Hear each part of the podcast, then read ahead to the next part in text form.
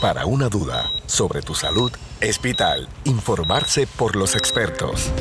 Entérate de lo último en medicina, control de medicamentos y bienestar.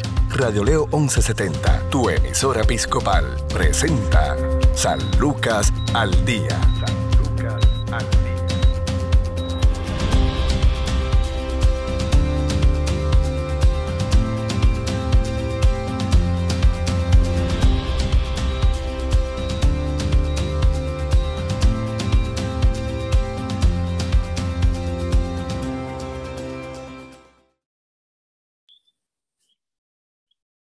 ¿Qué tal amigos? Les saluda Sandra Torres Guzmán en San Lucas al Día, el programa del Sistema de Salud Episcopal. Hoy nos acompaña el doctor Ronaldo Hernández, psicólogo clínico en el Centro de Salud Conductual San Lucas.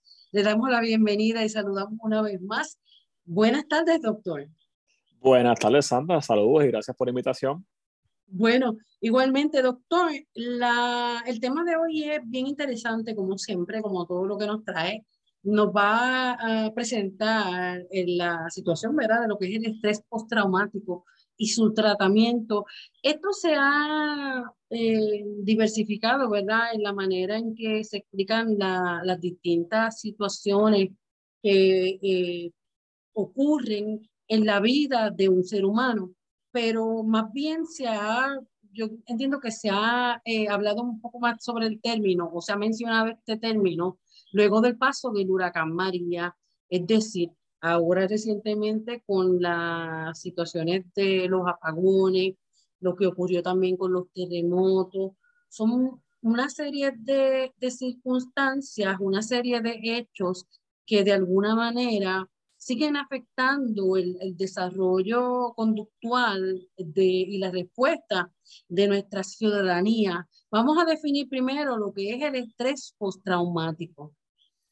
Mira, este, es importante conocer que el estrés postraumático es un trastorno de salud mental que surge ante una experiencia fuerte o traumática, ¿verdad? Donde el individuo no logra superar adecuadamente dicha experiencia. Como tú bien mencionaste, eh, hay ciertos eventos dentro de, la, dentro de las cosas que pueden producir estrés postraumático, los eventos naturales, eh, ¿verdad? La, la huracán María, los temblores, este, los eventos bélicos, Sandra. Estamos viviendo un momento dado donde mucha gente, ¿verdad? Con esto de lo que está pasando eh, en Ucrania, pues de, de, detona nuevamente esas experiencias, personas que estuvieron en algún momento dado en algún evento bélico envuelto, pues reviven de cierta manera lo que, ¿verdad? lo que estamos viviendo, a lo que ellos pasaron en, en, en su vida, ¿verdad? En años anteriores.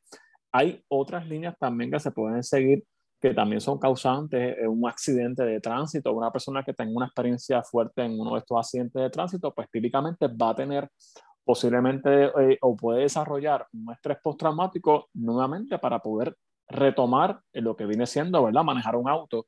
Eh, también las personas pueden experimentar dificultades, por ejemplo, algo tan básico como para dormir, eh, para comer, porque la ansiedad que, que, sienten es tan grande que, le, que les dificulta el poder llevar su vida normal, ¿verdad? Esa es una de las tantas cosas que, que, podemos incluir. Para mí, una de las más este, fuertes es una persona que ha vivido eh, eh, violencia, ¿verdad? Este, sea violencia doméstica, sea abuso físico, sexual. Típicamente son personas que, que necesitan recurrir entonces a, buscar la ayuda cuando, cuando viven esa experiencia porque no pueden superar en un periodo de tiempo eh, la misma y necesitan entonces buscar ayuda profesional.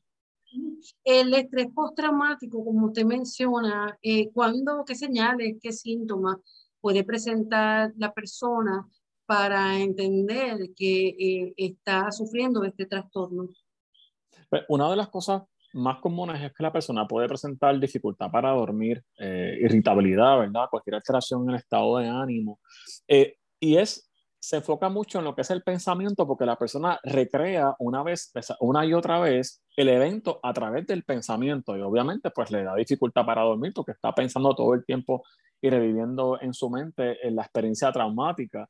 Eh, también se va a ver reflejado los niveles de ansiedad y niveles de estrés porque el estrés y la ansiedad están relacionados y pues ciertamente va a haber un momento dado donde la persona puede desencadenar en algún, en algún ataque de pánico o tener algún evento de crisis relacionada justamente a la emoción que experimentó porque la sigue reviviendo. O sea, para esa persona es una emoción que está bien latente y es algo bien real. O sea, que honestamente eh, requiere de, asistencia, requiere de, ayuda profesional y requiere de un compromiso terapéutico para establecimiento de metas a corto y a largo plazo para poder minimizar eh, eh, dicha experiencia, ¿verdad? Se trabaja más bien lo que viene siendo el miedo que, que, experimenta esa persona, la ansiedad excesiva. Así que hay muchas cositas este, que se trabajan en, en, los pacientes que la padecen.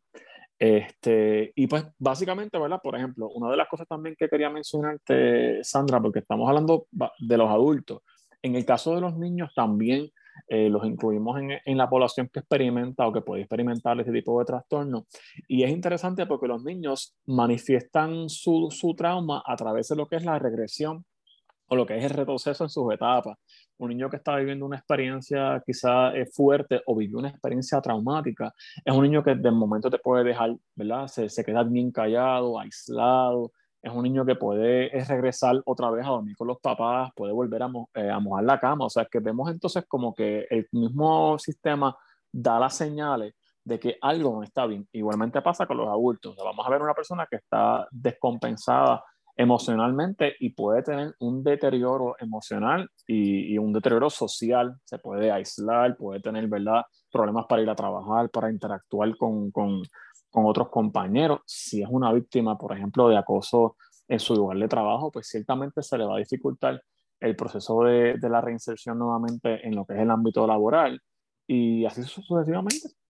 En el caso de los niños, el abandono pudiera representar un trauma Cierto, el abandono evidentemente por parte de cualquiera de los padres o, simplemente, ¿verdad? La sensación de sentirse abandonado por un padre que esté presente en unas cosas y no esté presente en otras puede crear que el niño desarrolle un trauma a largo plazo. Claro, y ahí em, no necesariamente pues por la, la, la poca experiencia, ¿verdad? La falta de experiencia eh, que pueda tener el menor, no va a identificar eh, que está padeciendo o se está sintiendo de cierta manera precisamente eh, a consecuencia de un abandono, porque como mencionó eh, hace un ratito, puede entonces que vuelvan a mojar la cama ya, ya de grandecito o tengan también tal vez el desarrollo de algunos tics nerviosos. Claro, claro. El niño lo va, lo va a manifestar no de la manera posiblemente que lo manifestaría un adulto, aunque ¿verdad? depende también la edad del niño. Niños que pueden bien comunicarlo o pueden expresárselo a algún maestro, a alguna persona cercana, ¿verdad? Que ellos consideren alguien significativo, se lo pueden decir. Pero las señales pues son claras. O sea, eh, yo creo que no, no, debemos normalizar el que un niño eh, eh, tenga un retroceso en sus etapas o, o de momento deje de ser el niño extrovertido que era y, se convierte en un niño aislado, callado, ¿verdad? Eh, reprimido, porque algo no está bien. Y, por eso, pues, como, como, como padres, como individuos, debemos estar pendientes porque las señales están, ¿verdad? Muchas veces no las quieren ver y a largo plazo vemos entonces cómo ese niño puede arrastrar ese trauma, no haber buscado la ayuda adecuada que necesitaba en su momento y, y, y, que ese trauma se manifieste luego en su vida, ¿verdad? En adolescencia o en su otra etapa de adulto y sea, ¿verdad? Un poco más complicado poderlo trabajar eh, a nivel terapéutico. Eso precisamente le iba a preguntar, el, el, esta, eh, este trastorno se va a ver eh, cerca de haber culminado o haber ocurrido el evento, o puede ser que, pues, dependiendo también de la madurez y las herramientas que tenga la persona, tal vez para eh, pensar continuar su vida, eh, es decir, víctimas de violencia doméstica, como mencionó también eh, otro tipo de, de personas que, que sufren dentro de lo que es la gama de, de la violencia en todas sus manifestaciones. es decir, una persona puede continuar su vida y como si nada, y con el tiempo, con los años, esto puede explotar de una manera entonces que la persona no entienda o no lo pueda atar a, aquel evento? Bueno, una, e, cada caso es particular, Sandra. Hay personas que logran desarrollar las herramientas a nivel terapéutico y logran reconocer, número uno, que necesitan trabajar ¿verdad? Su, su, su, trauma y trabajar su experiencia.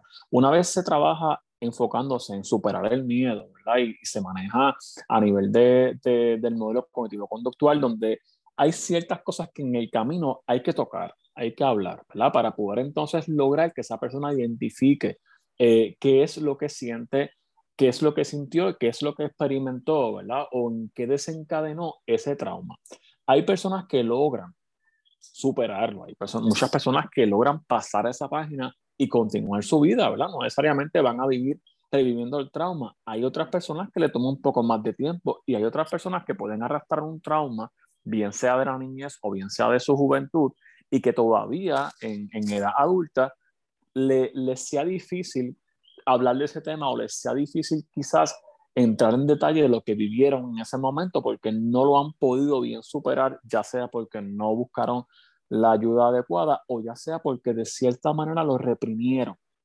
Y pues claro, como te digo, quizás no se manifestó en el momento, pero se va a manifestar más adelante en diversas experiencias donde puede haber un detonante que, que haga que esa persona reviva nuevamente ese trauma no superado y tenga un evento de crisis. ¿Cómo se trabaja con este paciente? ¿Cuáles son los diversos tratamientos para el estrés postraumático? Mira, uno de los modelos que se utiliza es la terapia cognitivo-conductual y también la inclusión de lo que es la farmacología, porque para poder lograr que la persona disminuya esos niveles de ansiedad, pues necesitamos la parte de, de medicamentos. Así que en conjunto con la terapia, depende cuál sea el estilo de cada profesional, y obviamente la parte de farmacología, cuando la merita el caso, pues podemos lograr que la persona pueda trabajar asertivamente su trauma, ¿verdad? Porque se necesita eh, eh, identificar, número uno, que tenemos ¿verdad? una situación estresante, un trauma a raíz de, una, de un evento eh, fuerte o significativo y que necesitamos trabajarlo para poder continuar nuestra, nuestra vida con la mayor normalidad posible y superar ese, ese miedo o esa experiencia. O sea, yo creo que no, no vamos a pretender que una persona olvide la experiencia que tuvo. Eso es imposible. O sea, yo, no hay ninguna terapia, no hay ningún sistema que te pueda garantizar que una persona olvide su experiencia.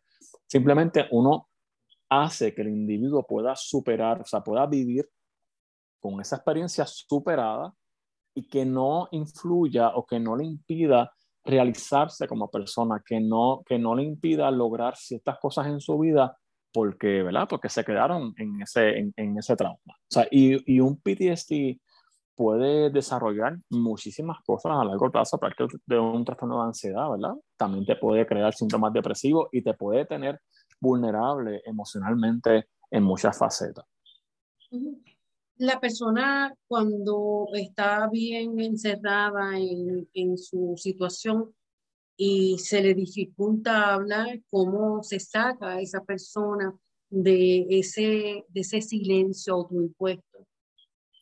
Bueno, típicamente las figuras de apoyo, las personas que están cercanas a ese individuo, pues deben entonces incitarlo a que busque la ayuda. Es como cuando tenemos una persona que bien está pasando por un evento de depresión eh, que típicamente se encierran, es como algo automático, nos, podemos encerrar, nos podemos aislar y, y, en definitiva la persona tiene que recurrir entonces a buscar la ayuda porque si, si se mantiene aislado, si se mantiene entonces cohibido, pues ciertamente no va a haber forma que se pueda trabajar a nivel terapéutico con esa persona. Así que es bien importante que las personas que vean algún familiar o alguna persona que esté pasando por, esta, por este proceso o que entiendan que puede haber desarrollado un trastorno de, de, ¿verdad? un trastorno de, de estrés traumático e inviten a estas personas a que busquen la ayuda profesional para que puedan trabajar su situación. ¿Cuáles son los síntomas visibles? que la persona puede somatizar a través de eh, alguna enfermedad que no necesariamente esté presente en el cuerpo. Bueno, si, si bien la persona va a crear eh, niveles de estrés excesivos o, niveles de ansiedad, típicamente es como igualmente trabajamos un trastorno de ansiedad. O sea, la persona puede experimentar lo que viene siendo un, un ataque de pánico, puede tener un evento donde se descontrole, se descompense emocionalmente y, y, pueda somatizar, por ejemplo, a nivel físico, ¿verdad? A nivel de, de dolencias, a nivel de, de, apretón de pecho, a nivel de, de una, una, inquietud, ¿verdad? Eh, a, nivel físico, que tú digas, mira, no me siento bien, este, me subió la temperatura, me subió la presión, eh, el pecho me, ¿verdad? Me, me, me, quiere explotar, o la cabeza, es eh, un dolor de cabeza bien fuerte, y, y el cuerpo mismo está respondiendo a lo que el individuo está experimentando a nivel emocional.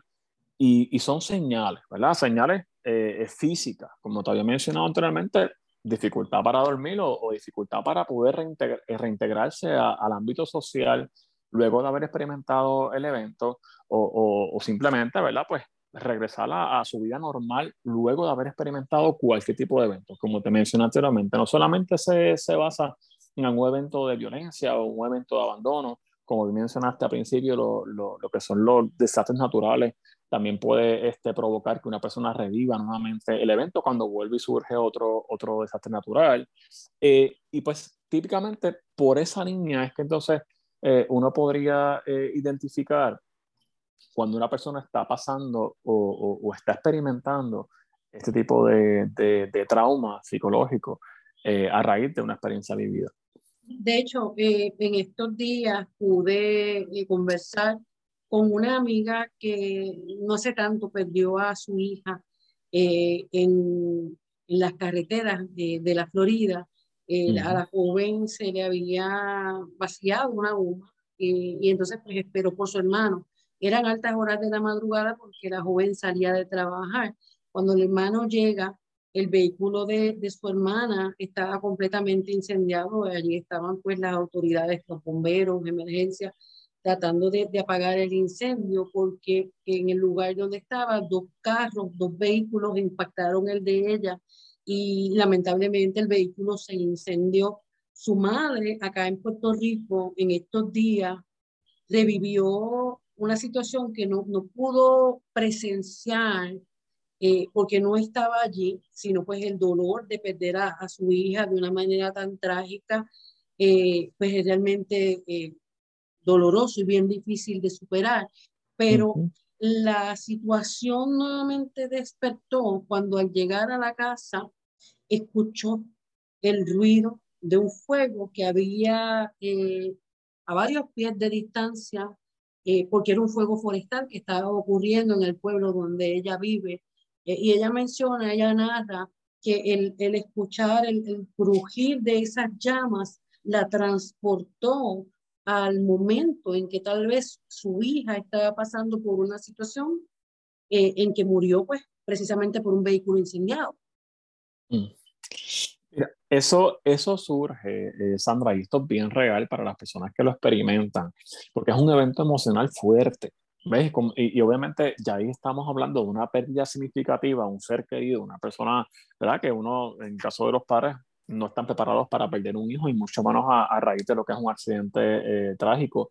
Pues ciertamente, como es algo tan fuerte, quizás de cierta manera podemos superar o podemos trabajar la parte de la pérdida, pero seguimos teniendo el, el estrés postraumático por la forma en que surge eh, esa pérdida. Y ciertamente en el camino, como bien te mencioné anteriormente, la persona puede revivir. Quizás tuvo un tiempo, pues trabajó su situación o pensamos que la persona lo, lo está manejando adecuadamente y puede tener un episodio donde reviva eh, nuevamente la experiencia o donde haya una noticia fuerte o, por ejemplo, recientemente pasó el accidente de, de, estos esposos, ¿verdad? Que se habló eh, por las redes y pues claro, accidente, fuego, pues claro, una persona que, que, que, tuvo una experiencia de cerca, de tal manera puede identificarse, puede, puede eh, nuevamente despertar emocionalmente el trauma que, que, vive dentro de sí mismo, ¿sabes? Porque estas cosas como te digo, Sandra, no se olvida. Estas cosas se aprende, ¿verdad? A trabajar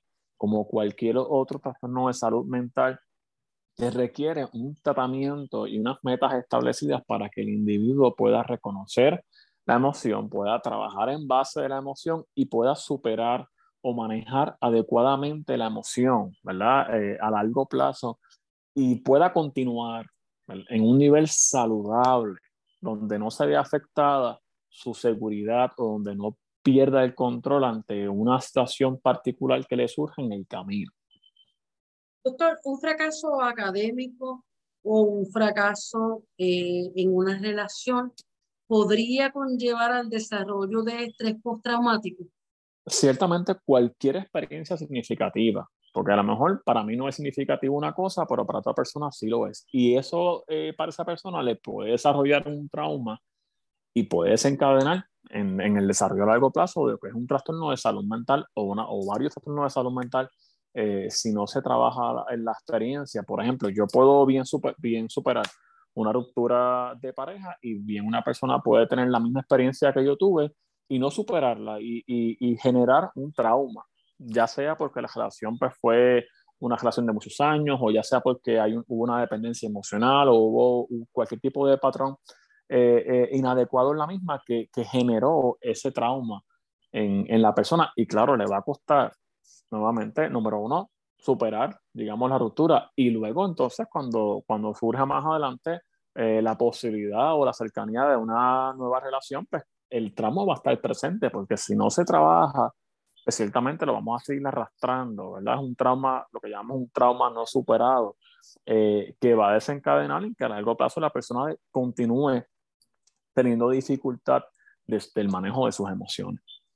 Y aquí hay que hacer un detente, pues porque cada persona es, libre, ¿no? De, de sus propios actos pero cuando se tiene una separación pues, de, la, de, de, la pareja, ¿verdad? Que fue tan significativa, hay personas que no se dan la oportunidad de sanar y entonces terminan una relación, comienzan otra porque pues no quieren sentirse solos, pero no comprenden que eh, lamentablemente se van a seguir sintiendo igual o peor mientras más pasa el tiempo porque no se ha trabajado y no, no ha habido ese despegue. La persona no ha tenido la oportunidad de, de, de respirar, de sanar, de reconstruirse. Es como, como un terreno, ¿verdad?, que eh, es completamente dañado. Eh, la persona, pues no, el agricultor no va a, a sembrar ahí sin eh, pasar el proceso de limpiar, de arar, eh, para entonces que el terreno esté listo para recibir esa semilla y entonces que pueda crecer saludablemente y tener una buena cosecha. Eh, es algo similar. Sí, cada, cada proceso, Sandra, tiene su tiempo y, y como bien dice, pues cuando uno vive una, un evento eh, estresante o un evento significativo, pues uno necesita un tiempo, ¿verdad? Para trabajar, para sanar, para recuperarse. Y, pues ciertamente cada, cada experiencia, ¿verdad? Cada, cada enlace atado a lo que es un evento de estrés postraumático, pues va a tener su forma o sea, distintiva, o sea, cada caso es particular. Esto es algo bien personal. Hay personas que bien pueden superar eh, una experiencia fuerte sin tener que recurrir entonces a lo que es una ayuda mayor y hay personas que en el camino, ¿verdad? Pues no han logrado desarrollar unas herramientas y requieren entonces una asistencia en sus procesos ya sea por una ruptura, ya sea por un abandono, ya sea por un accidente o por cualquier evento de violencia, ¿verdad? Pues ciertamente cada caso se trabaja desde una mirada distinta, porque cada individuo es un mundo distinto, es un mundo aparte. Así que lo importante en este proceso es que la persona pueda eh, aceptar ¿verdad? que tuvo un, un, evento emocional fuerte y que se dé la oportunidad de, de, de recibir la ayuda adecuada para poder manejar y poder desarrollar las herramientas necesarias para poder superar su experiencia, ¿verdad? Y saber de qué manera puedo entonces retomar mi estabilidad emocional saludablemente. Claro, vamos a hacer una pausa. Es bien interesante el tema, doctor Ronaldo Hernández, psicólogo clínico del Centro de Salud Conductual San Lucas. Hacemos una pausa y en breve regresamos con el segmento final de San Lucas al día.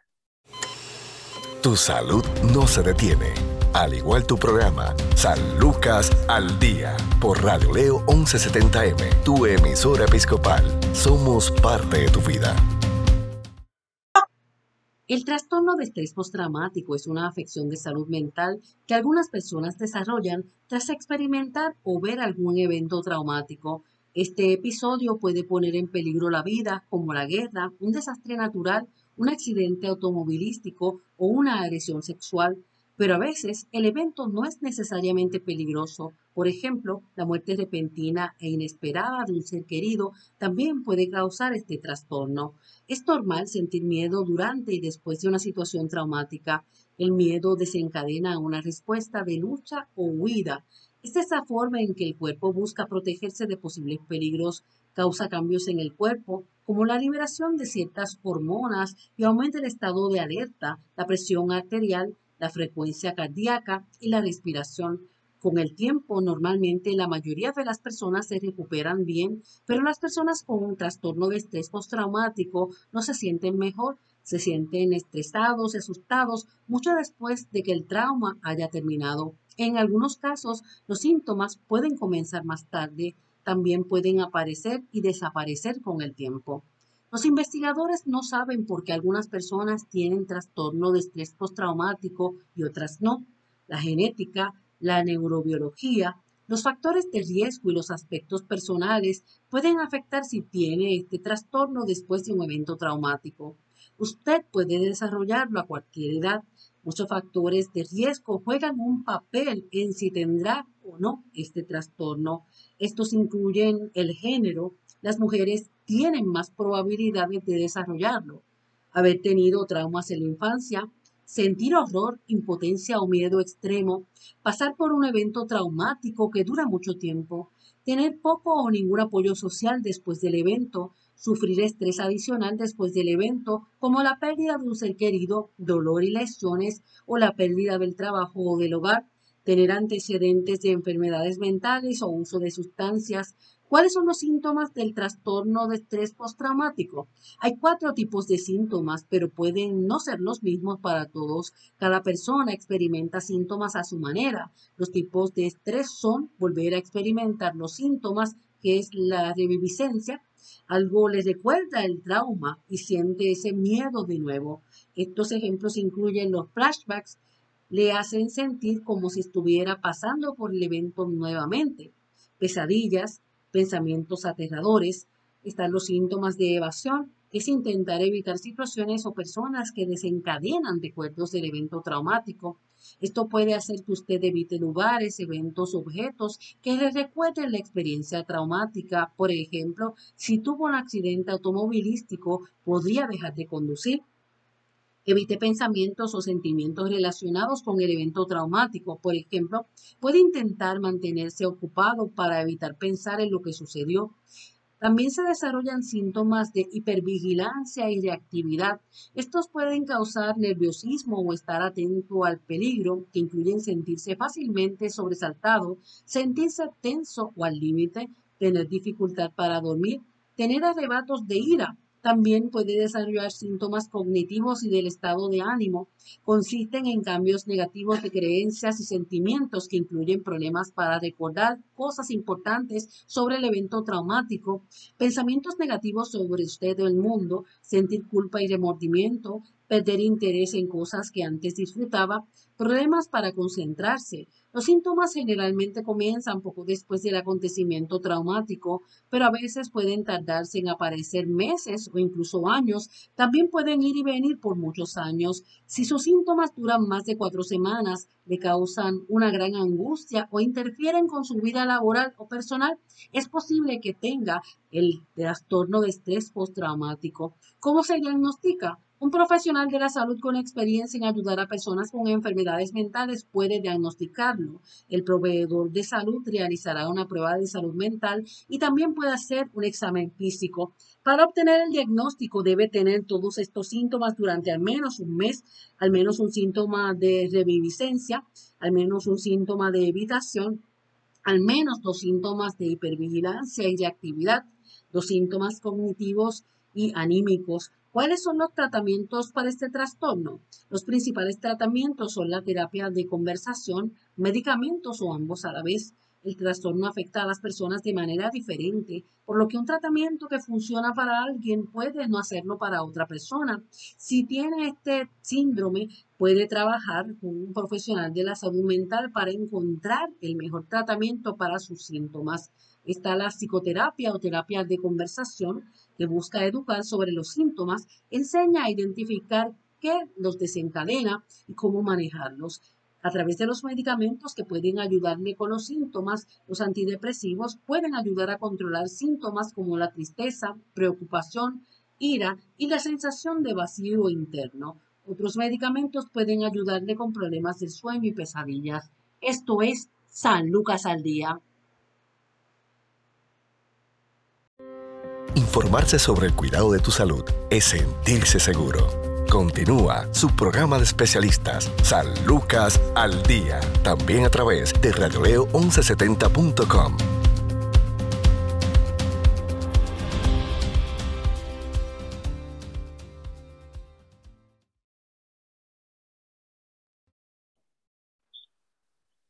Seguimos en San Lucas al día, el programa del Sistema de Salud Episcopal. Hoy estamos hablando sobre el estrés postraumático y sus respectivos tratamientos con el psicólogo clínico, el doctor Ronaldo Hernández del Centro de Salud Conductual San Lucas. Estamos en, en un tiempo, eh, desde los pasados cinco años, en que el país ha tenido, en términos generales, unos golpes bien fuertes, no tan solo pues eh, a nivel social, por lo que puede ser tal vez la, las situaciones económicas, la violencia en todas sus manifestaciones, las circunstancias, ¿verdad? Que, que se han estado viviendo también a, a nivel ya político, gubernamental.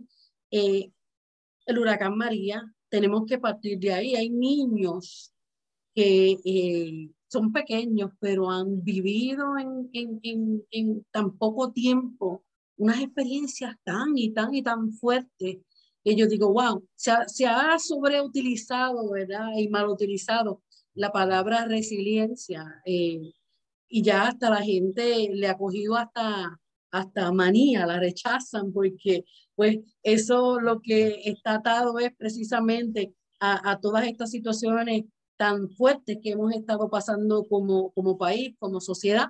A eso se le suma la situación de, los de los terremotos.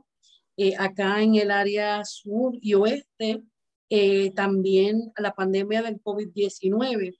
Eh, hemos visto, ¿verdad?, que todavía hay muchísimas familias que no han resuelto el, el, hecho de, de, conseguir una vivienda segura y es, es doloroso, ¿verdad?, que cada vez que, que, que pasa el tiempo siguen ocurriendo eh, situaciones y estas familias pues no, no, no, se han podido levantar, no consiguen hogar. Otros que cada vez que viene una lluvia fuerte se remontan nuevamente al 20 de septiembre del año 2017, cuando pasó el huracán María. ¿Por qué? Porque viven con todos los azules, casita no pudo ser arreglada, no pudo no cuentan con lo, lo, los recursos suficientes para, para poder entonces hacer una estructura más segura. Eh, son tantas y tantas y tantas situaciones que estamos viviendo como país que sentimos a veces que vamos arrastrando y no estamos viviendo, estamos sobreviviendo. Sí, eh, definitivamente, Sandra, yo pienso que hemos pasado en un lapso de tiempo de, de cinco años hacia acá demasiadas experiencias juntas. Yo a veces veo a los niños pequeños y digo, Dios mío, todo lo que han tenido que vivir estos niños a la corta edad, quizá a, a mi edad, pues yo pues como adulto he desarrollado también, como usted bien dice, un nivel de resiliencia y, quizá tengo otras experiencias que me han preparado eh, para el momento que estamos viviendo, pero estos niños, por ejemplo, pues han tenido que vivir tiempos difíciles forzosamente. Por ejemplo, remontándonos al huracán María, y eso es algo que mucha gente, eh, ¿verdad? No hemos tenido nuevamente un huracán, gracias a Dios, pero a raíz de unas fuertes lluvias, a raíz de cuando se va la luz, algo tan simple como, como ocurrió hace poco, que tuvimos el famoso apagón, las personas revivieron nuevamente lo que es estar sin el servicio, un, un servicio básico, y muchas personas a la vez que no tienen luz tampoco tienen agua, así que revivieron o reviven nuevamente esa ansiedad, esa desesperación o esa, o esa intranquilidad por, por, por, la falta de un servicio. Volviendo y retomando lo que es lo de los terremotos, y bien lo mencionaste recientemente, hay muchas personas que todavía pues, no han podido volver a sus viviendas y, y, y es algo que, que han tenido que, que aprender a vivir aún sin superarlo, porque continuamos teniendo movimientos de tierra y vamos a continuar teniendo movimientos de tierra y ciertamente como no hemos podido bien volver o recuperarlos de una cosa y nos surge la otra, pues la ansiedad sigue bien latente. Y ya las personas están en un estado de vulnerabilidad que ante cualquier cosa que surja, cualquier cambio que surja, cualquier evento importante o significativo, automáticamente entramos en un estado de ansiedad o, o, o arrastramos o revivimos nuevamente eh, en los traumas que tuvimos en las experiencias anteriores, las personas que, que, perdieron sus hogares con el huracán, las personas que perdieron sus hogares con, con, los terremotos y ahora también con esto de la pandemia que también se suma a lo, a lo que venimos arrastrando por estos años. Eh, tener que estar ¿verdad? cuidándonos todo el tiempo con esa preocupación excesiva de, de no contagiarme con, con, con, esos cambios que hay constantemente en las regulaciones y con esa incertidumbre que quizá uno pensaba que teniendo ¿verdad? las dosis adecuadas ya íbamos a pasar o íbamos a superar eh, eh La, la, la, pandemia y, y, digamos, retomar nuestra vida con normalidad, pues todavía estamos en ese proceso y bien por encima de eso nos surge entonces este evento eh, bélico que, que, también genera más preocupación.